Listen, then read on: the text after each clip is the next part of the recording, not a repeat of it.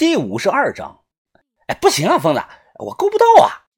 豆芽仔整个人趴在地上，伸手去抓，蹭的衣服上都是灰尘。我看着就差一点距离了，也就是几公分。哎，快了，快了，马上就出来了！你收下肚子，深呼吸一下，再加把劲儿。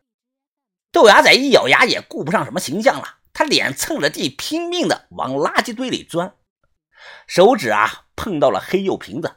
豆芽仔大喊了一声，一下子连瓶子带画轴啊都抽了出来。咦，哎呀，嘿，出来了！哎呀，干得好，干得好！我马上去看呀。刚才啊光线不好，判断失误了。豆芽仔掏出来的不是个象腿瓶，它是个鸡腿瓶，因为啊它俩长得像。区别特征呢，就是鸡腿瓶的肚子啊没有那么直。如果把瓶子举起来侧看过去啊，能明显的看到有一条弧度。反之啊，如果没有这条弧度啊，是直上直下的，那就是象腿瓶。古董行里啊，辽金时期的鸡腿瓶比象腿瓶贵，有个通俗的说法叫一鸡顶五象。这个黑釉鸡腿瓶啊，虽然是民窑的粗瓷，但完整，加上釉色好，一万块钱是值的。烧这类粗瓷的窑口啊，都在北方内蒙、山西一带。以前四川这边啊不烧这个玩意儿，我推测啊是以前逃难过来的党项人随身带的。豆芽仔呢拍了拍身上的土，哎，怎么样，疯子？这个鸡皮儿值钱不？我骗他了，我说啊最少值五十万。豆芽仔眼睛就瞪大了，反应过来后啊，他直接就原地的跳了起来。嘿呀嘿，你你看我说什么来着？咱们前两天就该上来的，差点就错过了五十万呀！哎呀，五十万呀！别喊了，半夜三更你喊那么大声音干什么？想把狼招过来啊？我说了他一句，伸手呢把画呢掏了出来。画轴是木头的，颜色发黑，看着像乌木，其实不是啊，因为我用手电一照，还能看到牛毛纹和棕眼。这个轴头百分之百是老料的小叶紫檀，我心里砰砰乱跳啊！轴头都这么牛逼，那这个画可能是了不得的东西啊！西夏和宋代同期啊，老的宋画那两年，我印象中特别特别的贵。如果有个人名落款或者是印章什么的，尽管这个画家他出不出名，随随便便卖上大几十万，有钱人都抢着要。怀着激动的心情啊，我将画轴啊铺在了地上，一点一点的打开，先露出来的是一个女人的长头发。然后啊，是裸着的肩膀。豆芽仔惊呼道：“哎，女的，女的！哎，这是个女的呀，是春宫图吧？”我还没打开呢，你怎么知道啊？哎，上一边去，上一边去。随后啊，我一点一点的将画呢全部的展开，我看的眼睛都瞪大了。这谁画的呀？画中是一个古代打扮的年轻女人，瓜子脸，樱桃嘴，眉如黛山，秋水剪瞳。画中的女人呢，身上不着寸布，光溜溜的在河里洗澡。她左手微微的挡在胸前，右手拿着一块纱巾啊，正在换洗。整张画呢，已经画出了一种动态感。此外呢，画中的河水是清澈无比。这个女子下半身子啊泡在河水里，双腿的轮廓在水中是若隐若现，有种朦朦胧胧的美感。豆芽仔指着画问我：“哎，疯子，这谁画的呀？画的真好呀！你看，把毛都画出来了。”我忽略了豆芽仔的粗俗之语，我被画中女人表现出来的美感深深的吸引了。虽然她全身呢不着寸衣，但重要的部位啊，全都或用手挡，或用水掩，隐藏的是恰到好处。仿佛啊，就算是在洗澡，也保持着戒备之心。两个字，绝了！我能看懂各种稀奇古怪的古董瓷器、玉石杂项，但我呀，唯独不懂书画，看不懂啊。一来是因为我读书少，二来呢是没有那个艺术思维。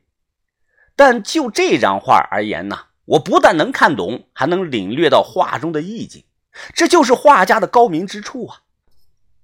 我将手电光啊一寸一寸的下移，试图找到某个人的落款，但找遍了都没看到有落款，也没有盖过一个章子，就是一张纯粹的画。根据绢纸发黄氧化的程度推测呀，这是一张七八百年的画啊。从这个年代看呢，西夏、宋、辽、金都有可能。而因为这张画出现在西夏的石楼中啊，所以我最后推断是某个西夏人画的可能性是最大的。豆芽仔那种粗俗之人啊，他永远无法理解画中的意境。等白天了，这张画啊，我肯定得好好的研究研究，再看看细节。找了一圈啊，再没找到什么其他的东西。我让豆芽仔啊抱着鸡腿皮儿，我拿着画，然后呢准备下去睡觉。老福昨天晚上说啊，听到这里有脚步声，这哪里有人呢？连只老鼠都没有。出来关上门啊，我说你先下去吧，把瓶子拿好了。豆芽仔哦了一声啊，开始往下爬。小轩担心我们啊，他在底下打着手电，大声喊：“豆芽仔，你看着点脚底下的梯子啊，别不小心踩空了。”赵轩轩，你烦不烦啊？你你小看我是吧？看我给你来个倒挂金钟的。豆芽仔手一松开啊。他怀里抱着这个黑釉鸡腿瓶，突然掉了下去。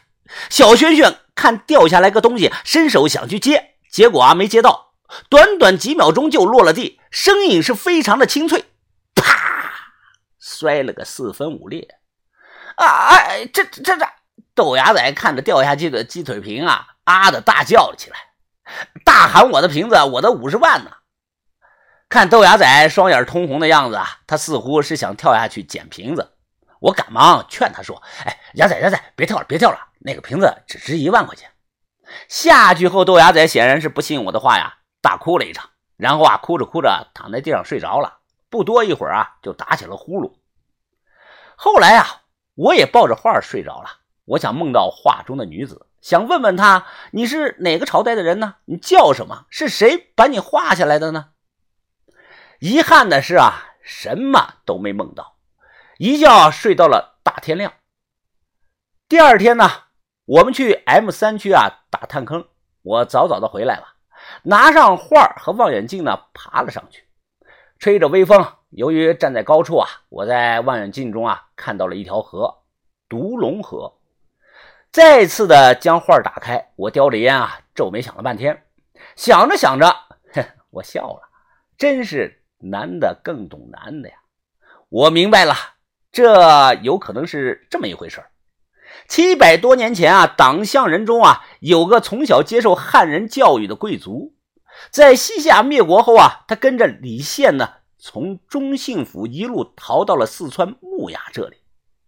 这个党项男子啊，我不知道他叫什么，但与其他人不同的是啊，他不爱骑马射箭，反而是喜欢是琴棋书画。那一天啊，他就站在和我一样的位置上看风景，心里想着不知何年何月才能回到故国。突然呢，他看到了独龙河中啊有一个漂亮的女子在洗澡，他看得着迷了。于是啊，未经当事人的同意啊，便匆忙的取来了纸笔，偷偷的把人家给画下来了。因为啊，此画太过暴露，无法示人。而他呢，便偷偷的将这张画呢藏在了角落的鸡腿瓶中啊。每当夜深人静的时候啊，他会在塔楼中啊点上蜡烛，一个人慢慢的欣赏画中之人，和画里的人呢说说话。我猜测啊，他可能有几次想提笔落款盖章，但最后呢，因为某种原因呢，都放弃了。光阴如梭，灰尘随着时间累积。在这个角落里一放，就是七百余年。后来呀，我找了一位懂画的朋友看过，他一看呀，大为惊讶，并大赞。我那个朋友说啊，如果有落款，这个画家必定是宋金时期一位被埋没的天才人物。他让我说个数，他要买走。我笑着说啊，我要是卖的话，早就卖了，不会留到现在的。我估计大概有七八个人看过这张画，但他们都不知道这张画呢在谁的手里头。统一的评价是大俗大雅大开门。因为没有名字，作为发现者，我给这张画起了个名字：《美女河里洗澡图》。